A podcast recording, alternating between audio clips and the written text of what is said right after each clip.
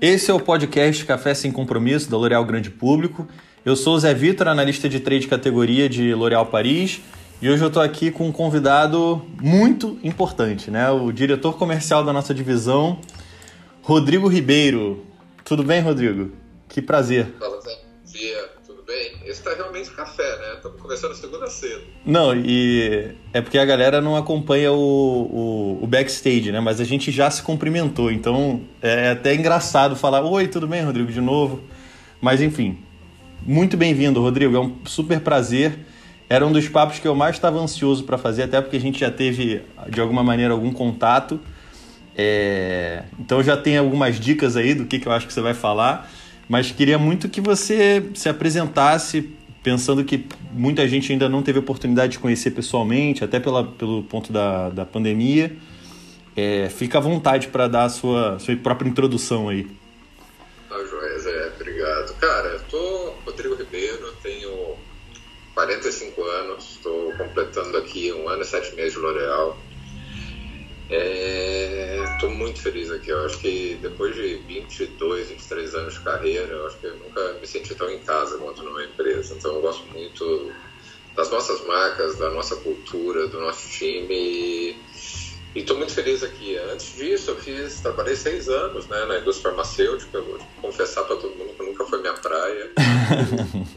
Explorar isso um pouco, mas eu acho que nem a parte mais legal fui presidente da, da operação da GlaxoSmithKline no México durante três anos, fui diretor comercial aqui no Brasil três anos e antes fiquei ali 17 anos na P&G. Né? Fui, comecei como estagiário lá e fiz toda a carreira na área comercial. Acho uma curiosidade sobre mim, né, nesse sentido, é, eu sou advogado. Eu fiz faculdade de Direito. Não brinca. E fiz meu mestrado em Direito Internacional, eh, internacional focado em, na área ambiental. Então, mas eu já estava nessa época, já estava na área comercial. Eu entrei na PG no jurídico, né? Eu era estagiário da diretora do jurídico quando eu entrei lá. Tenho quatro filhos, é, três meninos. O Pedro tem 22, o Luiz tem 16, Gabriela tem 12, o Nicolas tem um e está chegando a Maia no mês que vem. Que legal. Novembro, tá quase. Tava na hora de chegar uma menina, né, Rodrigo? É, já vou segunda menina agora, mas você equilibrou bem. Três meninos, dois meninos. que legal, Rodrigo. E você, como, como é que foi essa tua ida pro México? Você foi muito jovem? Ah, foi há muito tempo foi atrás? Foi duas vezes pro México. A primeira foi em 2005. Sim, eu tinha 28 anos na época, fui bastante jovem, não era tão comum ser expatriado na PG na cidade praticamente foi a primeira da minha geração a ser expatriado. Eu fui para lá em 2005. Foi muito legal. Acho que é, foi a primeira das três vezes que eu morei fora do país, né? Mas aprendi muito. Acho que você aprende cultura diferente, aprende negócios diferentes. É, acho que foi muito legal. As três vezes que eu fui e voltei, você volta com outra visão, principalmente do teu mundo. Né? Uhum. Acho que às vezes a gente fica num negócio muito tempo no dia a dia, você deixa de ter visões externas, né? Então foi muito legal. Acho que em termos culturais também, muito importante. Eu acho que quando você está morando fora do teu país, o, o, legal do final de semana é que você é sempre turista, né? Uhum. Então você não tem aquela. Acho que, eu, acho que o Manu falou um pouco sobre o isso. O Manu falou. falou. Você não tem aquela agenda batida de família, aniversário, etc. Não. Então, no final de semana, você é realmente turista. Então, foi muito legal. Você acaba conhecendo muita coisa né, nos finais de semana. E você foi sozinho nessa primeira vez?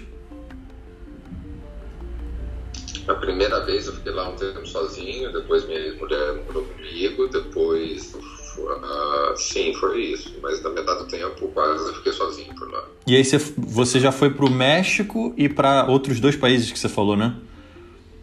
Fui pro México, voltei, fui pro Panamá, voltei, fui pro México e voltei. Então foram duas passagens pelo México, foram quase seis anos morando lá e foram quase dois anos morando no Panamá. Que legal. Se pegar de 2005 a 2000 e, é, o começo de 2020, mais a metade do tempo eu morei fora do Brasil, né? Então foram, mas foram três idas e vindas, né? Ah, entendi. E você, você, de onde que você é daqui do Brasil, Rodrigo? Cara, eu sou de São João da Boa Vista, uma cidade no interior do estado de São Paulo. Cresci lá, é, cidade pequena. Hoje a cidade deve ter uns 70, 80 mil habitantes. Na época não era, era mais ou menos o mesmo tamanho na época. Aí com 17 anos eu mudei para São Paulo para fazer a universidade. Né? Mudei com 17 e 18 na sequência. Mas aí fui para São Paulo morar. Eu morando no centrão de São Paulo, quem é de São Paulo está conectado ali, acho que o pessoal conhece hoje uma área. Morei no centro mesmo, né? A faculdade de Direito fica bem no coração da cidade, lá no Largo de São Francisco. E eu morava numa república com outros três amigos na Brigadeiro Luiz Antônio, frente onde o teatro abriu. Hoje uhum. o teatro abriu arrumado, na época era um cinema abandonado, que foi muito famoso nos anos 60, mas era em frente desse teatro. Mas era um apartamento bem grande, viu, Zé? Tinha 34 metros quadrados, a gente morava em quatro. foi. Eu imagino. E, e, mas, Rodrigo, como é que você como é que foi essa, essa diferença de fazer direito, buscar? Imagino que nessa época você realmente queria fazer direito. E entrar no mundo da indústria. Como é que foi essa, essa transição aí de, de, de carreira?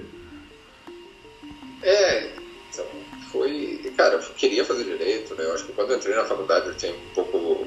Na verdade, eu escolhi a faculdade pelo local, tá? Isso é engraçado um pouco sobre mim, que eu prestei direito e medicina vestibular, tem tudo a ver. Super. É, eu escolhi direito, acho que. Meu, meu pai foi advogado, mas meu pai estudou bem mais tarde, né? Meu pai, família muito simples, ele foi fazer faculdade já com quase 40 anos de idade.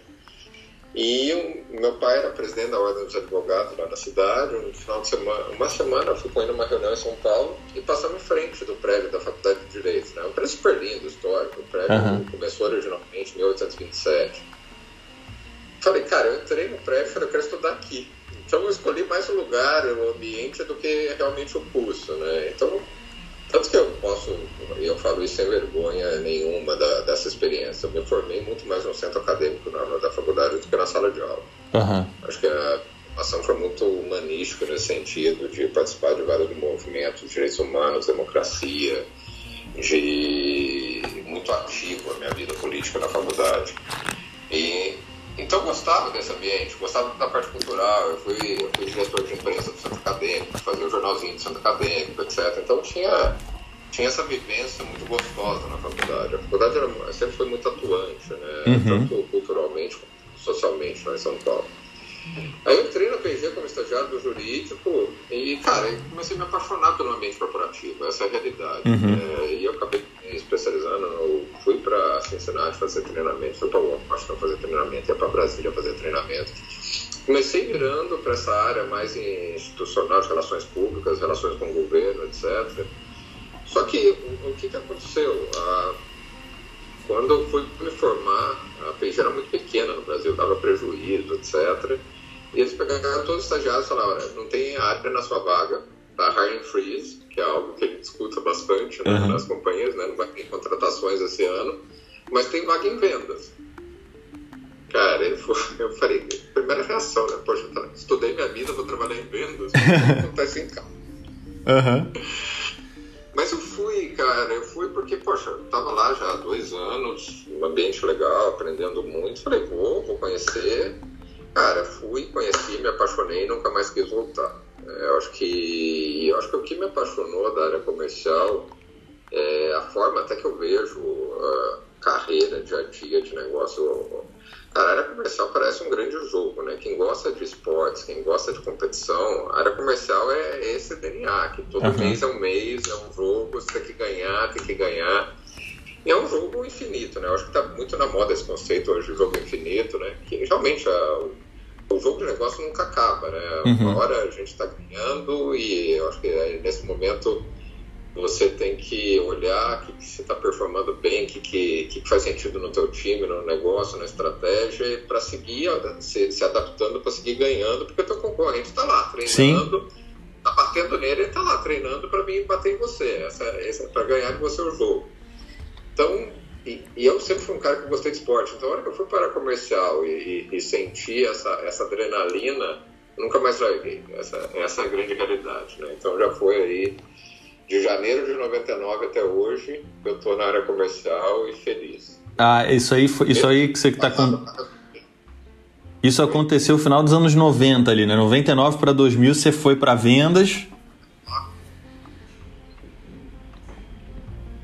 Fui para vendas e fiquei com com a carreira na área comercial totalmente, né? Vendas, trade, mesmo, mesmo posição de quando eu fui os três anos a presidente da operação de México, operação local é uma operação comercial. Claro que marketing tem uma super importância, mas no final, marketing, eu olho marketing e vendas hoje cada vez mais como uma carreira única. Né? Sim, sim. É a operação local, comercial em geral. Então, essa adrenalina nunca, nunca baixou. Né? Então, por isso que eu fiquei, gostei e segui minha carreira por aí. Mas acho o que você trouxe é muito interessante, né, Rodrigo? Também acho que foi, sempre foi uma visão que eu tive muito clara, né? É, vendas e liderança, né? E aí, para mim, a habilidade de comunicação, tudo isso está muito ligado, né? E pelo que você trouxe, já na, na faculdade você já exercia muito esse, essa coisa da comunicação, né? É, eu acho que sim, só que é engraçado como eu acho que os tempos mudam, né? Eu sou, eu brinco que eu cresci no mundo analógico, né? É, mas você vai para uma faculdade de direito, cara, o mundo era muito escrito, ainda que a oratória, falar bem, a característica de advogado disso, eu era extremamente tímido na faculdade. Eu não conseguia ficar na frente da sala fazer uma apresentação, odiava, me travava, etc. Isso foi, isso foi vindo naturalmente uh, com o tempo. Mas a, a, comunicação escrita sempre foi uma fortaleza, né? Eu acho que isso foi mudando ao longo da minha vida, né? Então, uhum. Eu escrevia muito bem, adorava, então, ficar diretor de imprensa. Na época, a imprensa era escrita, né? Uhum. Um jornalzinho faculdade, né? Não tinha, não tinha podcast, não tinha, não tinha vídeo, YouTube. YouTube. Canal, canal, é, então era muito escrito.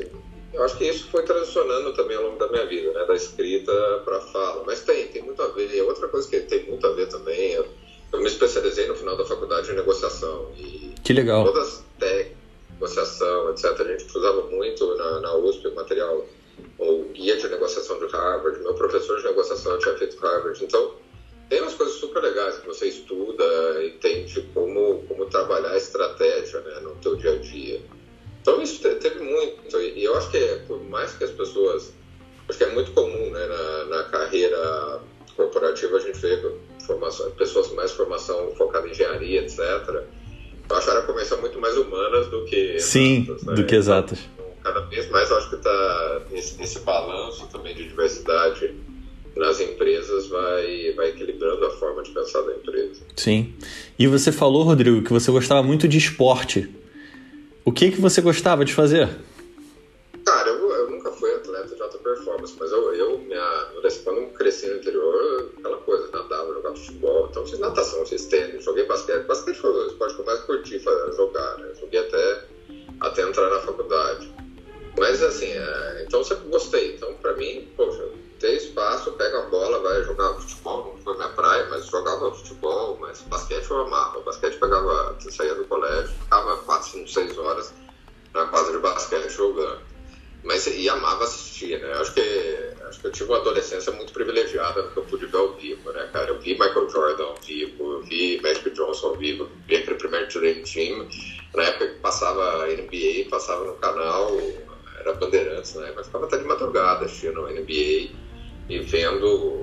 Finalzinho da carreira do Larry Bird, mas eu vi Jordan inteiro, minha carreira que legal. Cara, tive esse privilégio. Então adorava aquilo, né? É, e aquilo era altíssima performance. Né? Hoje eu vejo, você vê um, os caras hoje, cara, é, é diferente. É, hoje os times são mais fortes, acho que o futebol mudou também, né? Sim, sim.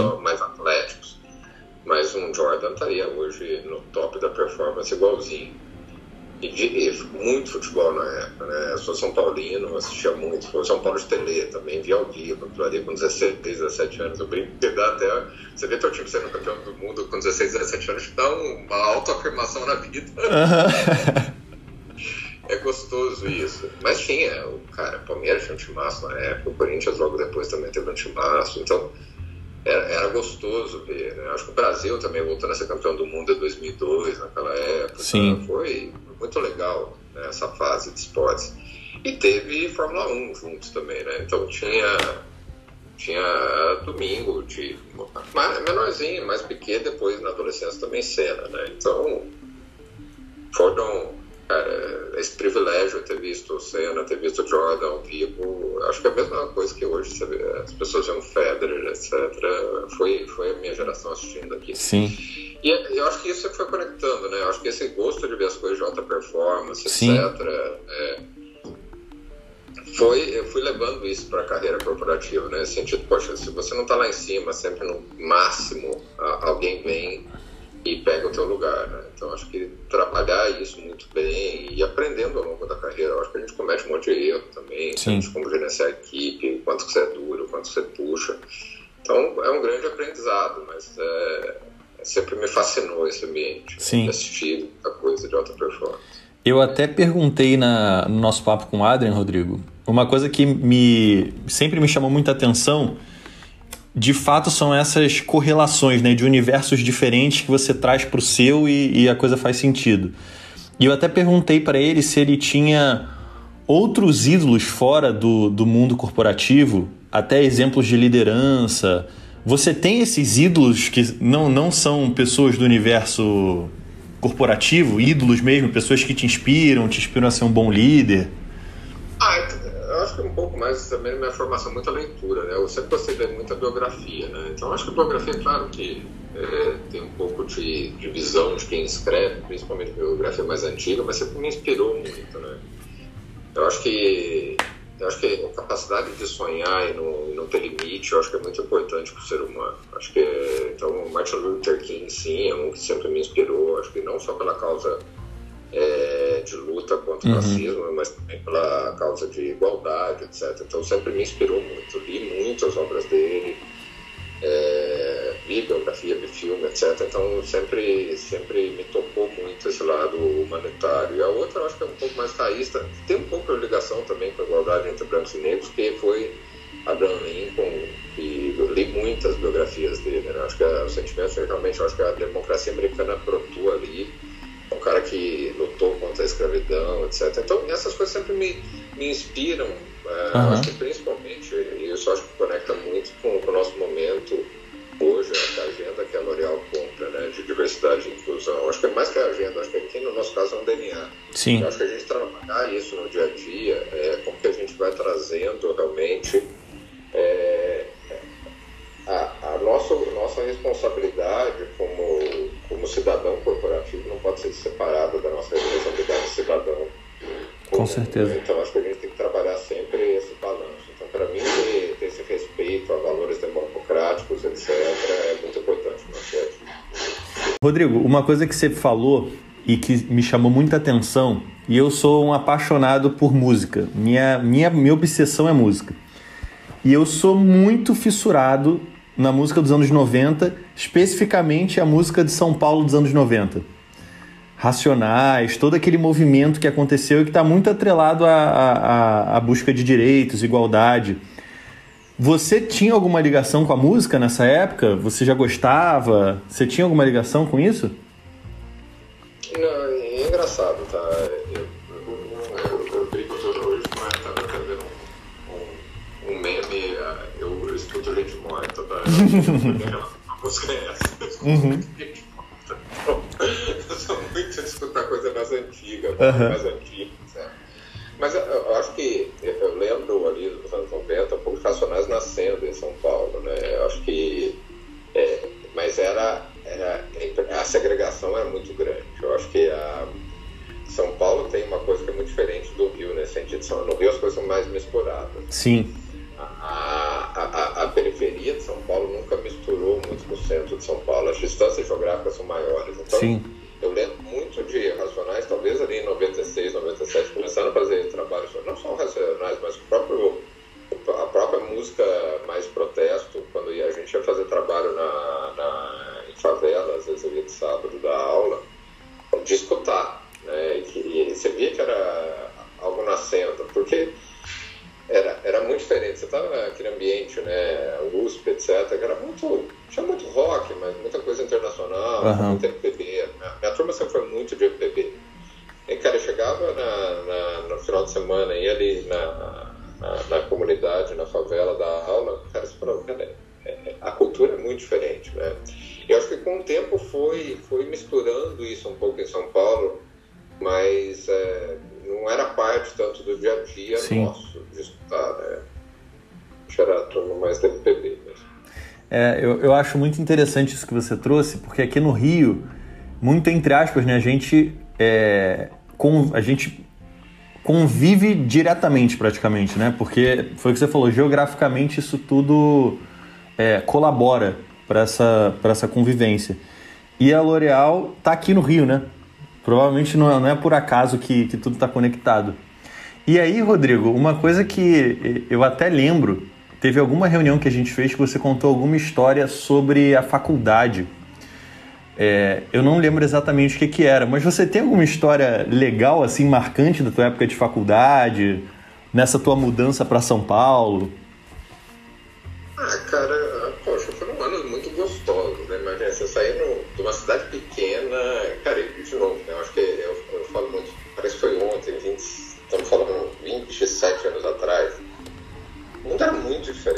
Uhum. Eu tô falando meio velho, mas, cara, não tinha celular. Então, como você comunicava? Poxa, nem todo mundo tinha telefone em casa. Era caríssimo comprar uma linha telefônica. Sei lá, hoje, valores de hoje, provavelmente uma linha telefônica falando de 6, 7 mil reais para instalar um telefone fixo na sua casa. Vendia um carro, né, para comprar o telefone. 800, 900 dólares e ainda tinha fila, às vezes levava dois anos. Então, forma de se comunicar era muito diferente. Você lia sobre as coisas, você via fotos sobre as coisas. Então, a, qual era a minha visão de São Paulo? Eu lia sobre São Paulo, via fotos de São Paulo. É diferente hoje. Você vai, ah, amanhã eu vou mudar para Paris. Cara, você entra no Google Earth, você vê a rua, o prédio, etc. É verdade. Você, em dois segundos você já sabe onde que é a padaria que você vai comprar, o barbeiro, o mercado, uhum. etc. Então, é, o mundo era, era totalmente exploratório. Né? Então, acho que, eu acho que isso era muito gostoso de chegar em São Paulo, mas que, que histórias especiais. Tem muita história legal de faculdade, mas acho essa questão de chegar numa cidade enorme, você olhar para cima, olhar para os prédios, né? De novo, numa cidade pequena, só se tinha casa, tinha dois prédios na cidade que eu cresci. Você olhar, olhando para cima, para o prédio, para. E, e, cara, e você tinha acesso, ia para a biblioteca, porra, você tinha tudo que você queria ler, né? É, olha que coisa louca, pegava livro, cheio de poeira desgraçada, uhum. um renito absurdo. É, era um mundo de acesso, né? Então, do mesmo jeito que eu brinco hoje, você clica ali no Google, você tem um mundo. Na época, foi, foi a minha descoberta do, do mundo, foi aquilo, chegar num lugar que tinha tudo, cara. Queria ir no cinema, tinha, tinha teatro tinha um monte de coisa e, e você naquele reboliço. Então acho que esse, esse, essa descoberta que hoje, hoje eu acho que você não tem mais tanto, você tem, é, hoje é difícil descobrir coisas. Né? Hoje o acesso a tudo é muito, é muito grande. Então eu acho que esse é o maior impacto que eu, que eu trago da, daquele momento. E, eu acho que de, de, faculdade, eu acho que primeiro ano, talvez, o momento mais marcante foi quando, quando a gente fez o projeto de lei que reconheceu os mortos desaparecidos na ditadura. Acho que foi um momento muito marcante da, da, daquele nosso grupo que estava no centro acadêmico. A gente redigiu o projeto de lei com os professores, mandamos para o Congresso, o projeto foi aprovado. Que maneiro. Na época, tinha acabado de ser ex-presidente, assinou. Então foi muito legal, tem até a placa lá que a gente, 11 de agosto de 1995, foi quando foi promulgada a lei que reconheceu os mortos de desaparecidos na ditadura. Então acho que foi um momento, talvez o mais marcante, acho que daquele grupo nosso ali, porque tá lá, tá lá na parede da faculdade, vai estar tá lá nas próximas, todas as próximas gerações vão uhum. ver que aquele, aquele grupo se juntou para fazer um negócio que ficou marcado, né? Então foi muito legal. Talvez a história que eu tenha, uma história boa de faculdade, óbvio, né? Uhum. etc. Mas, mas essa é que eu tenho mais orgulho, sem dúvida alguma, foi, foi isso. E seus colegas também mudaram de carreira, Rodrigo? Ou a maioria deles continuou na, na advocacia? Tem de tudo. Tem de tudo. Tem, tem gente que foi para a área totalmente ambiental, tem um amigo que se formou e trabalha com proteção ambiental, está sempre na Amazônia, sofre pra caramba, né? Porque esses últimos dois anos estão especialmente difíceis para ele. Ele falou semana passada sobre isso. É, tem amigos juízes, tem promotor, mas tem advogado, mas tem gente que virou músico, tem gente que virou artista. Legal. Cara, tem, tem de tudo um pouco, né? Tem, tem, tem umas... amigos mesmo, graças a Deus ninguém foi pra política. ainda bem. Dá, dá, pra, dá pra você conversar ainda com todo mundo no final de semana. É. E, Rodrigo, como é que você agora já, já se mudou para o Rio? Como é que está sendo também essa experiência de, de vir para cá? Eu tinha morado no Rio em 2016, acho que talvez Cara, talvez o ano mais fantástico né, dessa cidade nos últimos. Pelo menos da nossa geração. Né? Sim. Foi muito legal. Foi muito legal. Essa cidade estava gostosa, né? Uhum. Naquele, acho que não só durante a Olimpíada, mas toda a preparação ainda ficou aquele, Sim. aquele momento ali pós-Olimpíada. Foi muito legal. Então, eu morei em 2016 no Rio. É, foi quando eu comecei a namorar com a minha, com a minha mulher, então foi muito legal também esse, esse momento. E agora voltei, né? Depois que a gente voltou do México, eu voltei a morar desde a, esse último ano e meio aqui, de uma forma muito diferente, né? A pandemia, acho que ontem, final da tarde, a gente foi na praia. A gente tinha alguns meses que a gente não, não ia na praia, mas eu adoro o Rio de Janeiro. Adoro, mas desde a, desde o meu início de carreira, eu sempre tive, enquanto eu estava no Brasil, eu sempre tive responsabilidade pelo Rio. Então, mas sempre fui apaixonado. Uhum. Estava no Rio, eu via os melhores botecos do Rio fazendo checklist. Ah, então você já foi na Tijuca, Vila Isabel, Grajaú, já rodou tudo. Sim, poxa, eu fui muito pra Lapa. É, faz tempo que eu não vou pra Lapa, mas ia muito pra Lapa, pra Santa Teresa. Já fechei o barzinho Santa Teresa à noite, descendo a escadaria, sei lá, pra Lapa. Então, Legal. Pouquíssimo carioca já fez isso. Aham. Descer a pé ali. É, e Rodrigo, o, o time que está ouvindo a gente agora, que convive diretamente com você, com certeza já notou que você tem algumas manias. Mas eu queria te desafiar um pouco mais. Como que é o Rodrigo no dia a dia com a família? Você tem mania? Você é... Como é que é? Porque normalmente não tem muita distância, né? Do que a gente é com a família pro... Acaba que a gente convive tanto como time que a gente vira uma família praticamente, né? Cara, é, mas é engraçado, mas essa questão de mania tem que perguntar pros outros, né? A gente nunca acha É. que fazer isso. Cara, mas é engraçado, eu sou uma pessoa que eu desconecto muito, né? Na hora que eu desligo aqui o computador e eu tento fazer isso às seis da tarde, e eu tem uma coisa que me deixa de mau humor é passar a reunião das seis, fico mal-humorado, estressado, Aham. não gosto. É, mas, cara, eu desconecto muito rápido, né? Então, das seis e dois eu tô com meu moleque bebê no chão, rolando, brincando, Lego, montar, tijolinha, falando em Lego, tem um monte de Lego aqui atrás. Tô vendo. Viciado Lego. É, mas eu desconecto, eu acho que, não sei, mania. Eu sou, eu sou um cara, eu, eu brinco que eu, muitas vezes eu, acho que eu sou muito exigente, né? Muito chato comigo mesmo, às vezes. Né? Eu Uhum. gosto de coisa errada. Do mesmo jeito que eu fico estressado, às vezes no trabalho com coisas erradas, eu sou um pouco assim em casa. Mas acho que talvez essa seja a minha maior mania. Vamos deixar que o time mesmo mande, mande mensagem pra gente dizendo quais são tuas manias. A gente deixa aberto pra eles. É, e Rodrigo, assim, pô, super legal o nosso papo.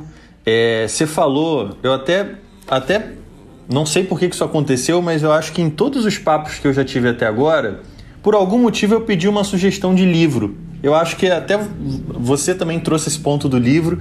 Seria super legal ter alguma recomendação sua de um livro que mudou. Aqueles livros marcantes pra gente. Se você pudesse recomendar pra alguém, quer dizer, pro time, seria super legal. Cara, eu gosto de biografia. Eu acho que parar de ler histórias sobre pessoas que, que, que, que fizeram histórias, né? Eu acho, que, Aham. eu acho que o legal da biografia é que você sempre pega algum- alguns elementos e entende por que, que a pessoa foi tão impactante no mundo dela. Alguma coisa que aconteceu na infância, um pouco de visão, influências, né? Eu acho que, eu, cara, pra mim, ler a biografia do Martin Luther King, do, do Abraham Lincoln, biografia do Churchill, acho que e mesmo às biografias de pessoas que você não admira tanto, acho que, mas Aham. que impactaram o mundo, acho que, que, que é super legal para você entender. Eu gosto muito de história, né? Eu sempre li muito de história para entender um pouco por que, que as coisas são como são. Gosto muito de história do Brasil, acho que todas as séries do, do Laurentino Gomes, os livros são muito legais, né? Acho que a forma que ele escreve. Tem um outro cara que eu adoro, que é, que é do Sul, Eduardo Bueno, também escreve muito bem sobre história brasileira, de uma forma muito irreverente. Uhum. né? Amo o canal dele no YouTube. É, então acho que é muito. Eu gosto muito de história, então acho que ler sobre história para entender por que, que o nosso país é como é. Sim. A gente ah, explica muitas coisas. né? Às vezes a gente fica, poxa, ah, o Brasil é difícil, não sei o quê. Cara, a nossa história é complicada, né? Então a gente, tá, a gente ainda é um bebê saindo da- das fraldas da, de, de democracia, né? Então Sim. leva tempo para construir uma, uma- um país. Então acho que a gente tem essa responsabilidade também. Pô, super legal, Rodrigo. Uma aula bater esse papo com você. É, se você quiser deixar algum recado para o time, alguma mensagem, fica à vontade também antes da gente encerrar. Eu acho que o maior recado, acho que a gente vai aprendendo com o tempo, né? Acho que todo mundo, acho que quando eu comecei carreira, tinha muita aquela visão, né? A, tua, a vida corporativa, a vida pessoal. Acho que o maior aprendizado ao longo desse tempo não existe as duas coisas, né? Existe a sua única vida. Uhum. É, então, acho que essa, essa busca pelo equilíbrio é fundamental. Acho que todo mundo está trabalhando, vamos trabalhar duro, mas vamos ter sempre os limites para combinar as coisas que a gente gosta. Né? Não adianta a gente ter uma carreira que a gente faz coisas que a gente não gosta. Talvez o melhor que eu tenha conseguido depois desses 20 e poucos anos de carreira é esse equilíbrio. Eu faço algo que eu gosto demais, que eu me divirto fazendo, mas ao mesmo tempo eu coloquei os limites sobre horários, Sim. o que eu faço, o que eu não faço, para realmente garantir esse equilíbrio. E, e, a, e, esse risco talvez seja sempre maior quando a gente gosta muito de alguma coisa. Uhum. É fácil. Muito, etc. Aí você deixou de ver as outras coisas que você gosta. E eu acho que quanto mais você tem esse equilíbrio e dedica também espaço pessoal a fazer as coisas que você gosta no pessoal, você volta sempre com muito mais energia, muito mais focado para o trabalho. Então, acho que esse é o maior recado que, que eu posso dar hoje é busquem esse equilíbrio e, e porque a nossa vida é uma só. Boa, Rodrigo, que mensagem legal. Bom, gente, encerrando esse papo super legal com o Rodrigo. Rodrigo, mais uma vez, muito obrigado. E é isso, gente. Aproveitem. Obrigadão. Tchau, tchau.